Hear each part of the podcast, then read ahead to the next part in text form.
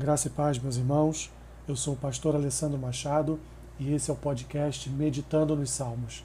Hoje com o Salmo 93, que diz assim: Reina o Senhor, revestiu-se de majestade, de poder se revestiu o Senhor e se cingiu. Firmou o mundo que não vacila. Desde a antiguidade está firme o teu trono. Tu és, desde a eternidade.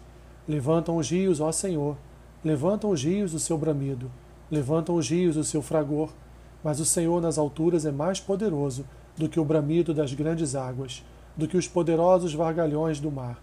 Fidelíssimos são os teus testemunhos. A tua casa convém a santidade, Senhor, para todo sempre. Salmo de louvor ao reinado divino. Deus domina sobre a sua criação. Ele é o Rei universal, pois criou e domina todas as coisas por ordem da sua palavra. Os salmos de reinado divino celebram especialmente o reino de Deus sobre a sua criação. O Senhor reina e por isso traz estabilidade para o mundo. Tornou a terra um lugar habitável e confiável para se viver.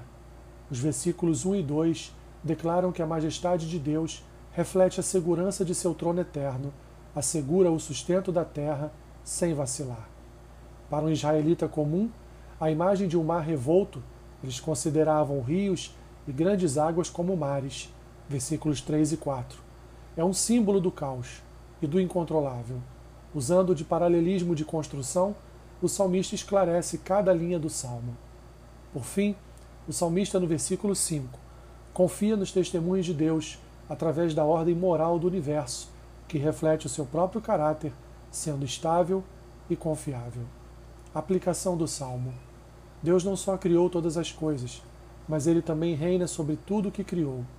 Assim, torna o universo estável e controla as ações e governos humanos com seus atos de poder e de autoridade.